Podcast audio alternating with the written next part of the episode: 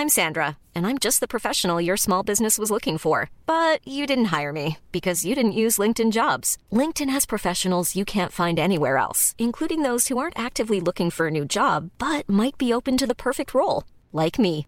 In a given month, over 70% of LinkedIn users don't visit other leading job sites. So if you're not looking on LinkedIn, you'll miss out on great candidates like Sandra. Start hiring professionals like a professional. Post your free job on linkedin.com/people today. Quality sleep is essential. That's why the Sleep Number Smart Bed is designed for your ever-evolving sleep needs. Need a bed that's firmer or softer on either side? Helps you sleep at a comfortable temperature? Sleep Number Smart Beds let you individualize your comfort so you sleep better together. JD Power ranks Sleep Number number 1 in customer satisfaction with mattresses purchased in-store. And now, save 50% on the Sleep Number limited edition Smart Bed for a limited time. For JD Power 2023 award information, visit jdpower.com/awards. Only at a Sleep Number store or sleepnumber.com. One size fits all seems like a good idea for clothes until you try them on. Same goes for healthcare. That's why United Healthcare offers flexible, budget friendly coverage for medical, vision, dental, and more. Learn more at uh1.com. Alors, est-ce que je peux vous demander ce que vous faites dans la vie? Je vous en prie.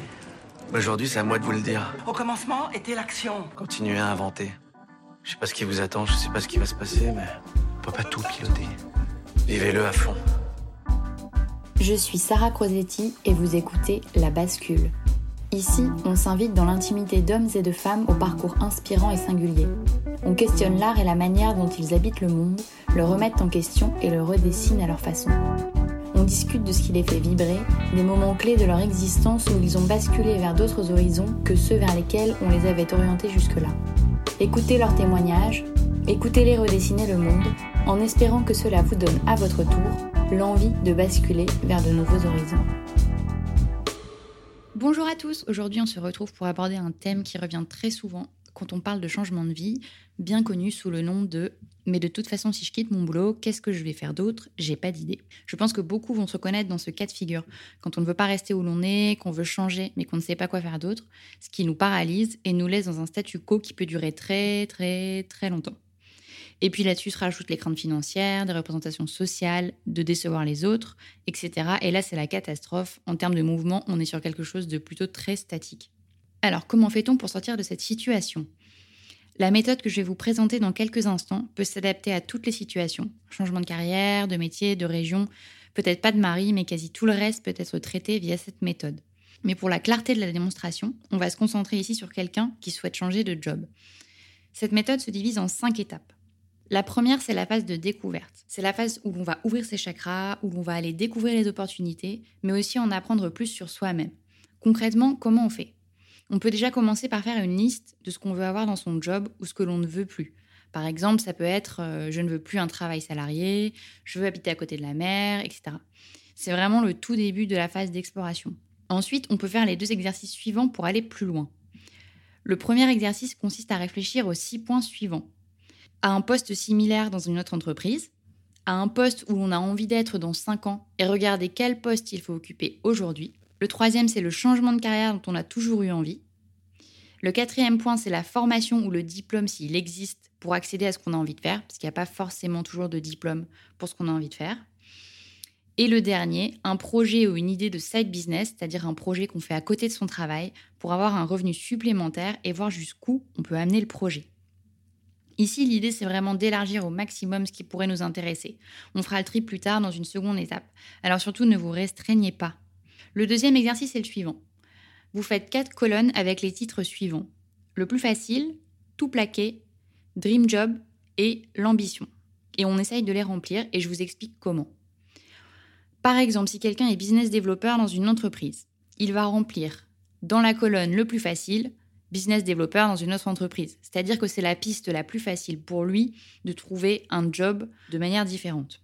Dans tout plaqué, par exemple, il pourrait écrire devenir business développeur en freelance ou développer une compétence en freelance pour aller découvrir le monde. Ça, c'est vraiment partir de son point de départ actuel, mais pour aller chercher une vie qui est complètement différente. Dans Dream Job, il va par exemple mettre pilote d'avion ou brasseur de bière ou que sais-je, ou vraiment un métier dont il a toujours rêvé, mais qui n'a pas forcément de lien avec ce qu'il est en train de faire aujourd'hui. Et dans ambition, il va par exemple remplir responsable de l'équipe des business développeurs ou un autre poste à plus haute responsabilité. Dans cette catégorie, c'est vraiment une projection euh, un peu ambitieuse de ce qu'on pourrait faire à partir de son activité actuelle. Et ça, ça va être le point de départ de votre réflexion. Cette première étape de découverte a pour but d'élargir au maximum le champ des possibles. Une fois que c'est bien large, on va passer à l'étape 2. L'étape 2, c'est la phase de focalisation. Cette phase va consister à faire un peu le point dans tout ce que vous avez pu avoir comme idée à l'étape 1 et à trier ce qui est de l'ordre du réalisable et ce qui est de l'ordre du fantasme. Pour cela, on peut commencer par céder d'outils de tests d'intérêt professionnel, par exemple, pour mieux se connaître, comme le test Strong, mais il en existe plein d'autres. Je vous mettrai le lien dans la description du, du podcast. On va aussi reprendre entre 3 et 4 pistes abordées dans l'étape 1 et voir comment on se positionne en termes d'intérêt et de confiance. Par exemple, si on reprend la piste du pilote d'avion, quel est mon niveau d'intérêt et de confiance sur ce poste-là sur une échelle de 1 à 10 Est-ce que je suis prêt à aller plus loin pour tester cette piste? Est-ce que je me projette dans cette vie? Est-ce que les revenus de ce métier conviendraient à mon rythme de vie? Est-ce que ma situation familiale est adaptable? Est-ce que ce sujet m'intéresse vraiment? Suis-je prêt à y consacrer du temps, de la formation, de l'argent? Ou est-ce que c'est un rêve de gosse qu'il vaut mieux laisser à ce stade, à ce moment-là? Une fois qu'on a noté tous ces centres d'intérêt listés dans la phase 1, on ne va garder que ceux qui ont une note de confiance supérieure à 5 et une note d'intérêt supérieure à 7. L'idée ici est de décortiquer une à une les pistes et d'éliminer celles qui sont le moins plausibles avec nos envies, nos valeurs et nos intérêts. Par exemple, si quelqu'un met dans Dream Job danseuse étoile, il est bon de se demander quel âge on a, est-ce qu'il est possible de devenir danseuse étoile à cet âge-là, quelle est la formation, etc. Et c'est à ce moment-là qu'on va voir si certains projets sont de l'ordre du fantasme ou plutôt réalisables. Quand on a fait un premier tri dans ce qui est de l'ordre du fantasme et du réalisable, on va passer à l'étape 3. L'étape 3, c'est la phase de test et de validation. On va choisir les 3-4 pistes les plus importantes pour nous et on va procéder de la manière suivante. On va commencer par 1 faire des recherches Google, des vidéos YouTube, tout ce qui est facile d'accès que l'on peut faire seul pour des recherches préliminaires. Euh, des masterclass gratuites, euh, des vidéos, euh, vraiment tout ce qui est possible de trouver sur le net et vraiment c'est une source inépuisable. Mais on ne va pas s'arrêter là et c'est là qu'on va sortir de sa zone de confort. Deuxièmement, on va ensuite contacter des gens qui travaillent ou qui ont une vie qui nous fait envie en lien avec nos pistes d'intérêt. Pour cela, LinkedIn est votre ami mais votre réseau au sens large aussi. Généralement, les gens sont toujours ravis de parler d'eux et rares seront ceux qui vont vous claquer la porte au nez. Troisièmement, on va rentrer dans le dur du sujet avec une phase d'expérience gratuite. Par exemple, si on veut devenir freelance dans un domaine, on va proposer gratuitement une mission à quelqu'un pour tester véritablement son idée, se mettre en condition. L'idée est d'essayer, quel que soit le projet, de se mettre en condition réelle. Si on a envie d'aller élever des chefs dans Larzac, par exemple, essayez d'aller passer trois jours à aider quelqu'un dans une ferme, toutes les expériences gratuites sont bonnes à prendre. Et enfin, dernier point, le plus décisif, c'est de tester une expérience rémunérée. Par exemple, si vous voulez être actrice, ce challenge va être de répondre à un casting rémunéré. Si vous voulez lancer une boîte d'algues, allez essayer de vendre votre boîte d'algues sur un marché ou sur un site de e-commerce. Bref, soyez créatif. En tout cas, l'important est de se mettre dans la peau de quelqu'un qui gagne sa vie pour ce que vous auriez envie de faire. Ce sont des points très importants parce que très souvent quand on a des débuts d'idées, on s'arrête aux recherches Google et on va rarement solliciter des gens pour discuter de leur métier, encore moins de se mettre en action sur des projets concrets. Mais c'est pourtant là qu'on fait le plus grand tri. Cette phase 3 de test et validation m'a permis d'éviter une des plus grosses erreurs de ma vie et je vous explique pourquoi. J'adore la photo. J'en fais pour moi depuis des années, j'en ai fait pour des amis, des marques d'amis, mais toujours pour le plaisir sur mes week-ends. Je m'étais renseignée à l'époque sur le métier de photographe. J'avais pris contact avec des photographes pros, j'avais fait des comptes rendus téléphoniques, j'avais fait une formation en ligne. Bref, j'étais allée assez loin dans le processus que je vous décris ici, sauf que je n'avais pas fait la dernière étape, tester une expérience rémunérée. Jusqu'à présent, toutes les expériences que j'avais faites, c'était des expériences gratuites qui visaient à aider des startups ou des amis qui lançaient des projets, mais qui étaient des projets que j'avais choisis. Donc j'ai fait cette dernière étape euh, de trouver une expérience rémunérée tardivement, alors que j'étais déjà bien avancée sur mon projet de reconversion. Et là, ça a été la catastrophe. La mission n'était pas inintéressante, il s'agissait de shooter des ambiances lifestyle pour un prestigieux magazine. Mais là où j'ai vraiment mis un pied dans la réalité, c'est que je n'avais en fait qu'un rôle d'exécutant, là où je cherchais et j'avais besoin de créativité. On me disait ce que je devais prendre en photo, les angles qui étaient les plus appréciés, les retouches que l'on voulait, même si elles n'avaient rien à voir avec mes sensibilités esthétiques les allers-retours infinis pour certains détails de retouches qui n'allaient pas.